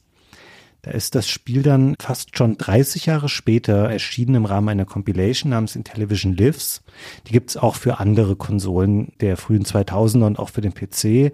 Und das haben sie hier ganz gut gemacht. Da hast du oben das eigentliche Spielbild und unten auf dem Touchscreen dieses Nintendo Handhelds wird das Overlay abgebildet, was auf dem Intellivision Controller liegt. Und da kannst du einfach drauf tippen dann mit dem Finger oder einem Stylus und diese Aktionen ausführen. Und das hat tatsächlich ganz gut funktioniert. Ansonsten ja, hat es vielleicht auch einen Grund, warum das Intellivision im Allgemeinen oder auch Utopia im Besonderen ist wirklich ein Spiel, was ich überhaupt nicht auf dem Schirm hatte, warum das einfach ein bisschen verschütt gegangen ist. Es ist halt gar nichts, wo man später sagen konnte, ja, wir machen hier mal eine neue Mini-Konsole oder wir veröffentlichen die Sachen zum Download in irgendwelchen Stores. Es funktioniert einfach nicht wirklich gut auf anderen Plattformen, wenn die auf konventionelle Controller setzen. Es braucht halt diese speziellen Controller, ja. Aber Utopia ist halt, hab jetzt nicht das ganze Övre des Intellivision komplett vor Augen. Es gibt 128 oder 125 Spiele für das Gerät. Aber ich würde schon sagen, dass Utopia eins der Spiele ist, die es am besten nutzen. Habe ich ja eingangs schon mal gesagt. Dieses Overlay ist komplett gefüllt das ist sehr intuitiv und sehr naheliegend, wie das genutzt wird. Bei anderen Spielen, das gibt ja auch ein paar Arcade-Ports oder sowas für das Spiel, da kannst du das ganz easy auf einen anderen Controller mappen, ja, weil da halt auch wirklich nicht so viele wichtige Tasten dann auf diesem Telefontastenfeld quasi liegen, ja. Aber Utopia ist schon das Schwierigste und ich finde das so cool, dass du das auf diesem DS gespielt hast. Das ist ja eine ideale Konsole dafür. Ja, es hatte einen lustigen Nachteil. Es nimmt das sehr, sehr ernst, diese zwei Spielernatur des Spiels. Ich musste dann noch einen zweiten, es war ein 3DS, dann den hatte ich zufällig auch noch besorgen. Du konntest das nur starten im Zwei-Spieler-Modus. Das heißt, ich musste mal ein, zweites Handheld noch mitlaufen lassen daneben, damit ich das alleine dann darauf spielen konnte. Aber schön, dass es überhaupt ging und ja, also darauf kann man das auf jeden Fall spielen. Alles andere würde ich vielleicht eher sagen, ein Original Intellivision holen. Ich habe noch gesehen, es gab vor knapp zehn Jahren mal ein Intellivision Flashback, so eine Nachbaukonsole, die auch okay aussieht, aber leider halt so mit Composite Video, nicht HDMI, ja, und auch mittlerweile gar nicht mehr erhältlich. Das wäre, glaube ich, auch eine Option gewesen. Also die Spiele für das Intellivision und das Intellivision selber kriegt man schon noch auf eBay. Ich habe meins vor ein paar Jahren gekauft für, weiß nicht, 150 oder sowas in der Art. Und die Spiele kriegt man so für zwischen 10 und 30 oder so. Ist also nicht super billig für so Retro-Zeug, aber es geht schon. Und meine größte Schwierigkeit bei dem Spiel war im Wesentlichen, den richtigen Fernsehkanal zu finden. Ist ja auch eine Sache, die man nicht mehr so oft macht. Das hat ja nur ein Fernsehersignal. Hast du das über Antennenkabel dann angeschlossen? Ja, wahrscheinlich schon. Genau, ja klar, über Antennenkabel. Original, wie Gott das gewollt hat, Fabian. Ja, krass. Und ich habe mir vor Jahren dann extra auch ähm, fürs Atari VCS und fürs Television halt einen Röhrenfernseher gekauft, damit ich das halt easy machen kann. und dann konnte ich es mit meiner Tochter spielen im Multiplayer-Modus, weil, das haben wir vorher schon zwei, drei Mal kurz erwähnt, da sind ja auch wirklich zwei fest installierte Controller dabei. Die sind fest verbunden, die kannst du nicht austauschen, kannst du nicht sagen, ich will einen anderen Controller dran machen. Die sind da fest drin, die kannst du nicht wechseln. Aber es sind halt auf jeden Fall immer out of the box zwei Stück dabei. Und ich sag dir, das mit einer 15-Jährigen zu spielen, die ganz andere Sachen gewohnt ist, ist auch so ein Ding für sich. Ja. wie gesagt, ich fand schon einigermaßen Schock, mich damit auseinanderzusetzen, wie diese Spiele gesteuert wurden. Und ja, fest daran verbaut. Auch das sicherlich nochmal ein Faktor, der den Preis beeinflusst hat. Also ich finde generell auch nochmal, jetzt springen wir so ein bisschen hin und her, weil wir vorhin schon mal darüber sprachen, dass das Intellivision eigentlich erfolgreich war, aber das Ding war auch wahnsinnig teuer, ne? Also abgesehen davon, dass es halt zwei, drei Jahre nach dem Atari erst auf den Markt kam, die hatten dann ja so Probleme, das Ding für einen günstigen Preis zu veröffentlichen, weil die CPU auch deutlich besser als bei Atari war von General Instruments, war schlecht lieferbar und die mussten das anfangs wohl für 275 Dollar verkaufen. Also noch so 1979 auf so einem Testmarkt und dann 1980 auf dem gesamten Markt und 275 Dollar war wahnsinnig teuer. Also das ist eher so eine vierstellige Summe, wenn wir das mal inflationsbereinigt auf heute umrechnen würden und wundert mich eigentlich, dass die überhaupt so einen Erfolg damit hatten. Ja, als sie rauskamen, kamen sie halt gegen das echt sterbende Atari, das dann schon ein paar Jahre alt war. Also sterbend war es nicht, aber gegen das viel schwächere Atari mit einem viel seriöseren System und so einem Ökosystem von Dingen, die sie da noch drum bauen wollten. Und 1982 kam ja schon das ColecoVision, das halt auch eine sehr gute Konsole war, also technisch auch noch besser als das Intellivision und dann wurde es alles schon schwierig so. Ich habe übrigens nochmal nachgeschaut, in Deutschland kam das 1982 auf den Markt, also relativ zeitnah und für 499 D-Mark. Das ist schon auch ganz schön viel. Das ist schon viel Geld, aber ich habe noch 1900, ich lass mich nicht lügen, 1986 habe ich für das Floppy-Laufwerk des C64 noch 800 Mark bezahlt. Ja, aber du kannst ja nicht so Heimcomputerpreise übertragen. Konsolen waren ja was, was irgendwie auch auf den Kindermarkt und so sollte. Aber das war eine ganze Konsole und das andere war nur eine Floppy. Also nur ein Floppy-Laufwerk. Stimmt, aber dennoch, also wir sind da auch nicht mehr, na gut, doch. Jetzt wollte ich den Super Nintendo Preis als Vergleich ranziehen, das sind ja noch zehn Jahre. ja, okay, es ja. ist schon teuer. Ja, auf jeden Fall. Ist schon viel Geld, ja, genau. Und dafür hat sich das gut verkauft. Vorhin hast du gesagt, dass das Spiel sich auch gut verkauft hat? Ah, Don Declo hat erzählt, dass er weiß, dass es 250.000 Stück verkauft hat was schon eine ganz schön gute Zahl wäre bei drei Millionen Geräten überhaupt im Markt, also fast zehn Prozent Penetration. Er konnte aber nicht mehr sagen, ob die abverkauft oder reinverkauft waren. Das ist so Industriesprech. Reinverkauft heißt vom Hersteller an den Handel und abverkauft heißt dann vom Handel aus den Beständen des Handels wirklich an den Endkunden. Und tendenziell sind Sachen, die bloß rein verkauft worden sind, aber nicht abverkauft, davon bedroht, dass der Handel sie ja möglicherweise nicht verkaufen kann und wieder zurückgeben muss. Und da ja dann der Videogame Crash kam und bekanntermaßen ja Atari, ja, eine ganze, also Millionen von Cartridges oder, na, sagen wir, Hunderttausende von Cartridges, die nicht abverkauft waren, in der Wüste verbuddeln musste, ist jetzt nicht ganz unwahrscheinlich anzunehmen, dass hier auch noch in den Lagern des Handels unverkaufte Intellivision-Module oder Utopia-Module rumlagen und dass diese Zahl vielleicht nicht so viel bedeutet, wie sie klingt. Andererseits gab es aber halt nach dem Crash von Intellivision, also nach dem Ende von Mattel Electronics, der Mutterfirma, noch eine Nachfolgefirma, die halt die Restbestände abverkauft hat. Und vielleicht sind die 250.000 dann doch noch irgendwie auf den Markt gekommen. Es ist jedenfalls ein Spiel, das man erstaunlich easy kriegt auf dem Gebrauchtmarkt. Und das ist ja immer ein Anzeichen dafür, dass relativ viel im Markt ist.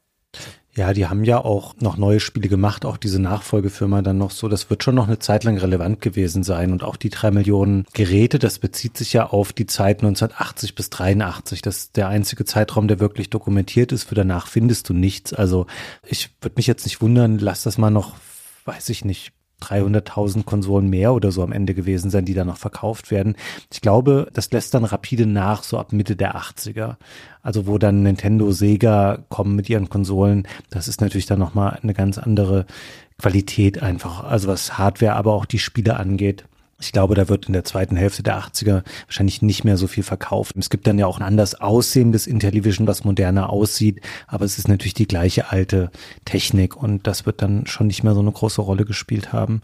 Aber was du eben gesagt hast mit Utopia nochmal, dass das vielleicht noch Exemplare verkauft hat, war auch hier ganz interessant, was Don Deglow da gesagt hat. Da hatten wir ihn gefragt, ob er denn von Mattel dazu angehalten wurde, weiter solche Spiele zu machen, die irgendwie was Neues ausprobieren, die innovativ sind, die neue Spielkonzepte wagen. Und dann hat er gesagt, dass Spiele generell zu der Zeit einfach anders bewertet worden seien. Von wegen, heute musst du eben wissen, okay, wir wollen da DLC machen und es muss irgendein Servicegedanke dahinter stehen, damit so ein Spiel lange hält, weil ansonsten kommt es raus und ein paar Wochen später ist es verpufft und dann kannst du es abhaken. Und Spiele seien damals nicht so gewesen, sondern die seien rauskommen und haben für sich gestanden als eigenständige Spiele, die lange auf dem Markt sich auch behaupten konnten. Und deswegen habe man auch coole, innovative Spiele machen können, weil ja, die Spiele hatten nicht so diesen Halbwertszeitgedanken, den es heute gab, sondern du hast das rausgebracht und hast gedacht, okay, das ist eine Hinzufügung zu dem Portfolio dieser Konsole, die ist in einem Jahr noch genauso viel wert wie heute, wo das Spiel eben rauskommt. Und das fand ich auch ganz interessant, so einen Gedanken da mal zu hören und wieder die Überlegung dann, naja, was wäre vielleicht da noch alles gekommen oder möglich gewesen, wenn das eben nicht, also wir sprechen ja hier über einen wirklich sehr komprimierten Zeitraum. Das Spiel erscheint 1982 und 83 bricht der Markt zusammen. Ich glaube, dass das Team um Gabriel Baum und Don Daglow dass die nicht mehr so ihr Potenzial wirklich ausschöpfen konnten, was die noch alles an Spielen hätten gemeinsam machen können. Ja, also er hat das beschrieben wie ein Buch finde ich. Weißt du, wie im Buchmarkt, ich bringe jetzt ein Spiel raus, das ist dann so, das gehört dann zum Kanon oder zum Korpus dieser Videospielwelt. Das ist dann irgendwie für immer da. Und mit PC-Spielen war es ja auch ein bisschen so. Weil die PC-Plattform persistent war, sind die PC-Spiele ja dann auch in unveränderter Form immer wieder erreichbar gewesen, auch 10, 15 Jahre später noch. Aber durch die Konsolen gab es halt immer diesen Abriss, wenn die Konsole vom Markt verschwunden war. Und dann war das immer, also zumindest kommerziell erstmal total weg. Das ist schon immer ein bisschen schade. Ja, jetzt sind wir wahnsinnig weit mittlerweile schon vom Spiel Utopia weg, oder? Also ungewöhnlich oder schneller, als das sonst bei unseren Folgen der Fall ist. Man muss natürlich auch sagen, bei aller Komplexität und bei der Vermischung von Rundenstrategie und Echtzeitstrategie, man hat das Spiel schon recht schnell erfasst. Also da ist nicht wahnsinnig viel drin. Da ist eben das drinne, was man damals in diese Speichermenge so reinpacken konnte. Und das ist erstaunlich, in seiner Originalität und seiner Vielfalt für die Zeit. Aber es ist natürlich ein Spiel, was später ja sehr schnell übertroffen wird. Und ich würde dich hier gerne mal fragen, wie schätzt du das so ein? Weil wenn man sich das heute anschaut, wird dem Spiel oft so ein wegweisender Charakter zugeschrieben im Hinblick sowohl auf Städtebauspiele wie SimCity, aber auch eben im Hinblick auf spätere Echtzeitstrategiespiele und habe auch tatsächlich irgendwo gelesen, es sei die erste Simulation überhaupt gewesen im Videospielemarkt. Bin ich mir nicht ganz sicher, ob das stimmt, weil ja Don auch vorhin in seinem O-Ton das Santa Paravia genannt hat was für mich irgendwie fast auch schon eine Simulation war. Also für wie wichtig hältst du so das Spiel oder würdest du das unterstreichen, dass es ein Spiel war, was Wege bereitet hat für andere Spiele nach ihm? Lass uns mal ganz kurz festhalten, was für ein wegweisendes Spiel Santa Paravia war. Okay. Das basiert ja auch auf Hammurabi und das hat ja diesen riesen Zweig aufgemacht. Santa Paravia ist ja in Deutschland kopiert worden von Kaiser. Kaiser ist ein sehr stark an Santa Paravia angelehntes Spiel. Wir wissen ja, was Kaiser erzeugt hat in Deutschland. Das hat ja einen riesen Einfluss gehabt auf diese ganzen Wirtschaftssimulationen. Also Santa Paravia ist ein wahnsinnig einflussreiches Spiel. Also da waren schon viele Sachen angelegt von diesem Gedanken, dass man da einen Staat verwaltet und solche Sachen. Was aber die Hinzufügung von Utopia ist und das ist ja ein typisches Ding in der Spieleentwicklung, dass man sozusagen als Spieleentwickler auf den Schultern von Riesen steht, wie man immer so schön sagt, ja. Man nimmt irgendwas, das ist in der Welt, dann fügt man was anderes hinzu und damit verändert man es in irgendeine Richtung. Und er fügt halt dieses grafische Interface hinzu, das so ein Textspiel wie Santa Paravia nicht hat. Und ich glaube schon, dass diese Inseldarstellung, dieses Setzen von Einheiten und von Gebäuden auf einer Karte, dass das schon wegweisend ist und in gerader Linie zu Civilization und vor allen Dingen zu SimCity führt. Ich finde immer die Verbindung zur Echtzeitstrategie ein bisschen hochgejazzt kann man herleiten, muss aber nicht. Ich habe das Gefühl, die sind aus einer anderen Art von DNA entstanden und ja auch viel später die Echtzeitstrategiespiele und führen sich dann eher auf andere Vorbilder zurück. Aber ich glaube schon, dass das halt einfach die Möglichkeit geschaffen hat, auch für andere Designer grafisch eine Stadt zu bauen, weil das ist das, was man hier zum ersten Mal gemacht hat. Ich glaube, es wird ein bisschen zu hoch bewertet, was den Konfliktcharakter des Spiels angeht. Also auch wenn die Anleitung, du hast ja vorhin aus dieser sehr schönen Einleitung zitiert, das klingt da sehr nach Konflikt. Emotional aufgeladen und äh, steht ja auch, man steuere das Militär.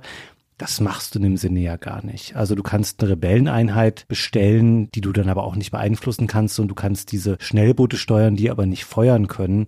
Das finde ich bleibt halt hier noch sehr undefiniert und bei Echtzeitstrategie denke ich halt auch immer gleich dran. Du wählst Einheiten aus, die zum einen zwar Ressourcen irgendwie einsammeln und das machst du ja auch ein bisschen mit den Fischen, aber auch im Sinne, du klickst eine andere Einheit an und dann greifst du die an und dann besiegst du die. Also bei Echtzeitstrategie denke ich schon auch an andere Spiele, aber es mindert für mich nicht so die Leistung, die hier erbracht wurde, das überhaupt in dieses Spiel aufzunehmen. Ansonsten hätte ich mich wahrscheinlich damit sehr gelangweilt. Wenn das jetzt nur gewesen wäre, ja, okay, du hast 100 Gold, ich baue eine Festung, eine Fabrik, es verbleiben 10 Gold, die Runde endet. Das haben wir gar nicht gesagt. Du kriegst nach jeder Runde, auch wenn du ganz schlecht spielst, immer 10 Goldbarren dazu. Nächste Runde fängt an, ich baue drei Getreidefelder. Die Runde ist vorbei. Also das Spiel hätte nicht funktioniert, für mich nicht, aber auch generell einfach nicht, wenn man nicht diesen Kniff hier gefunden hätte. Und das ist natürlich eine riesige Leistung. Das muss man schon sagen. Santa Paravia ist ja das komplexere Spiel, weil es ein Textspiel ist. Da hast du mehr Entscheidungsmöglichkeiten. Das ist halt wie bei Kaiser. Da geht's halt um Bevölkerungswachstum auch und sowas. Aber hier durch die grafische Metapher kannst du natürlich nicht so ein super zahlenlastiges Spiel machen. Und das heißt, er reduziert quasi die Entscheidungsvielfalt von Santa Paravia. Und dadurch würde es wahrscheinlich langweilig, wenn er nicht im Gegensatz dann dazu diese neuen Mechaniken hinzufügen würde, die zu dem Zeitpunkt noch niemand gemacht hat.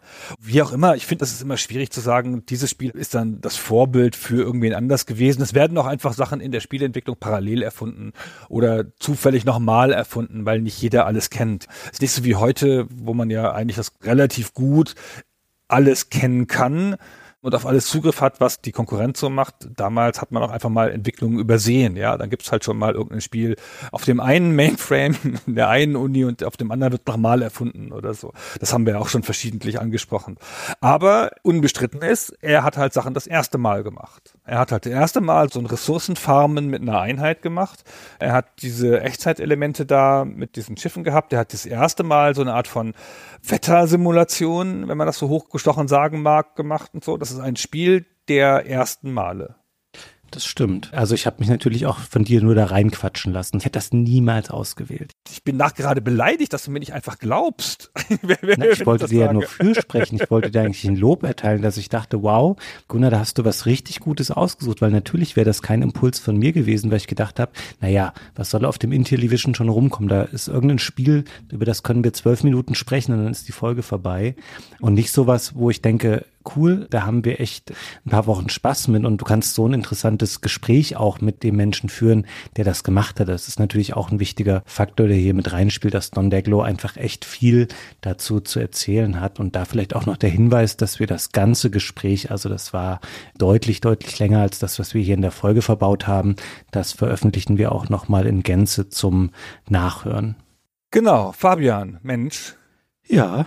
Dann haben wir schon soweit alles. Dann können wir nur noch das Interview anbieten. Eine Extra-Folge Trivia für Unterstützer wird es hierzu nicht geben. Irgendwann mache ich mal dann mit Hannah die Intellivision-Folge für SFT, aber bis dahin haben wir noch ein bisschen Zeit. Und dann sagen wir halt Danke fürs Zuhören. Ja, vielen Dank auch von mir und bis zum nächsten Mal. Ciao. Tschüss.